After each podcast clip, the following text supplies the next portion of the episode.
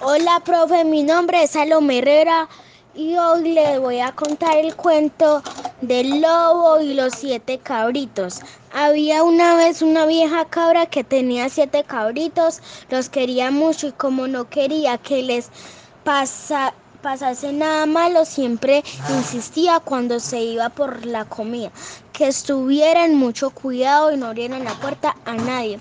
No fises de nadie, el lobo es muy astuto y es capaz de disfrazarse para engañarnos. Si veis que tiene mucho la voz ronca, la voz ronca y la piel negra será así, mamá, tendremos mucho cuidado, dijeron las cabritas. En cuanto la cabra desapareció, apareció el lobo y llamó a la puerta. ¿Quién es? preguntó los cabritos. Abrime, hijos míos, soy vuestra madre. Pero los pequeños recordaron el consejo de su madre y no se fijaron. Tú, e, no eres nuestra madre. Nuestra madre tiene la voz suave y tú la tienes ronca. Hola, yo soy Angie, una prima de Salo. Bueno, el lobo se marchó, enfadado para hacer sido por haber sido descubrido y fue directo a la tienda donde se compró un trozo de yeso para suavizar su voz. De nuevo volvió a la casa de los siete cabritos. ¿Quién es? preguntaron los cabritos. Soy yo, vuestra madre. Esta voz suave sonaba suave. Así que los cabritos no estaban seguros del todo. Entonces vieron la ventana, que su pata era negra como el tizón, y se dieron cuenta que era lobo. Tú no eres nuestra madre, eres el lobo. Nuestra madre tiene las patas blancas.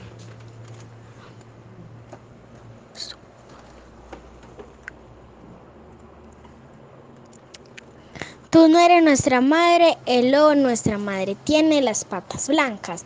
El lobo volvió a marcharse falmurado pensando en esta vez lo conseguiría fue al, molinero y le pidió que le pintase la patita con harina y aunque al principio el molinero no se fijó en él, entonces le entró miedo y acabó asidiendo.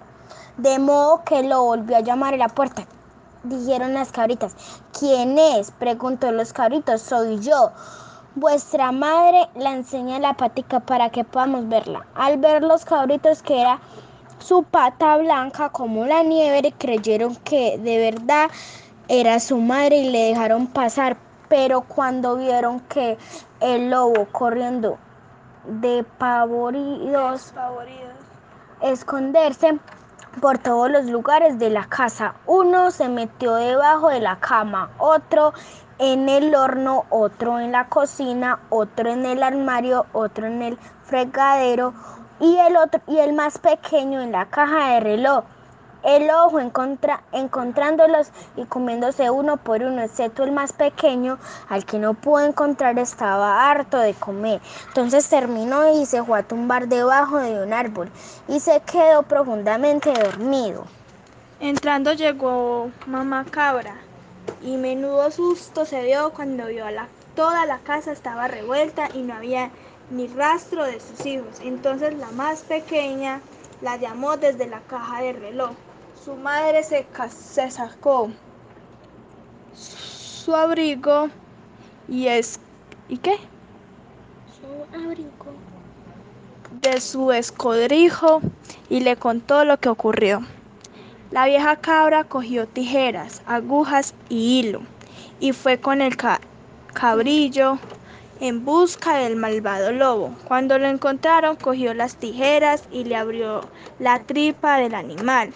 De ahí salieron uno por uno sus seis cabritos vivos. Todos estaban muy contentos de estar sanos y salvos. Pero la madre quiso darle al lobo su merecido y ordenó a los pequeños que fueran por piedras.